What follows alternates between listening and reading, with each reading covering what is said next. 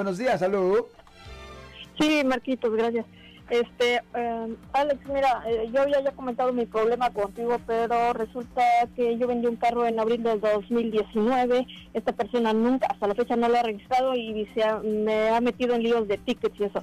Eh, los que tengo em, tickets con la Municipalidad de Transporte de San Francisco, ellos me han rechazado la forma, la copia que yo tengo del DNB que yo hice la, el release de ese vehículo cuando lo vendí.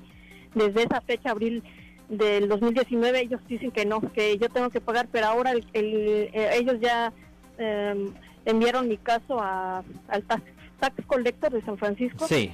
Uh, no sabes si necesito yo un abogado para de una vez terminar con eso, porque ellos pues se ve que no aceptaron ni la forma del release que el DNB me dio una copia certificada. ¿Y usted pidió una audiencia administrativa con el Departamento de Motor Vehículos para aclarar el registro suyo?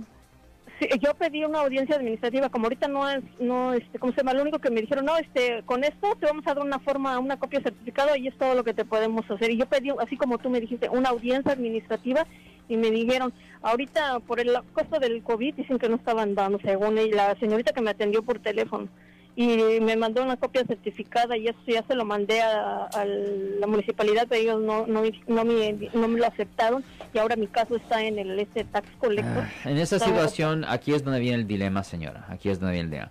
Ahí usted a ese punto tiene que hacer una decisión si vale la pena buscar a un abogado civil para poder hacer una demanda civil contra en efecto la ciudad o, o el condado Um, pero tiene que pesar los riesgos y los beneficios.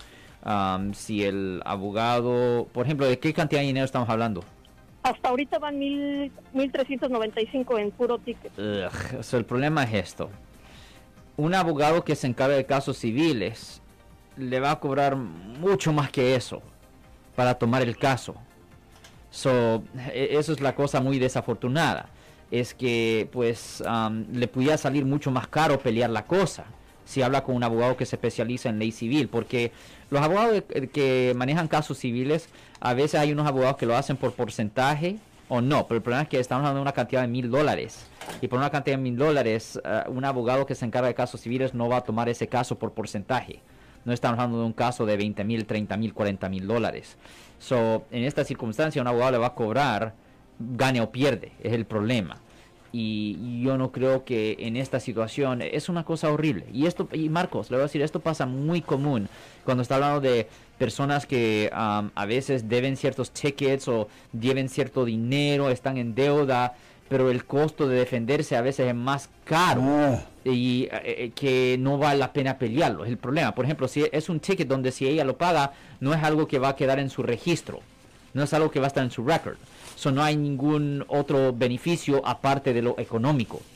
Y si un abogado que se encarga de casos civiles le cobra, you know, 400 a 600 la hora, pues para un ticket de mil dólares no, pues no vale la pena. Es, es, es horroroso, ¿me entiendes? Pero es parte de nuestro sistema y es, este es un ejemplo de cómo de quebrada está la cosa, Marcos. Si les gustó este video, suscríbanse a este canal, aprieten el botón para suscribirse y si quieren notificación de otros videos en el futuro, toquen la campana para obtener notificaciones.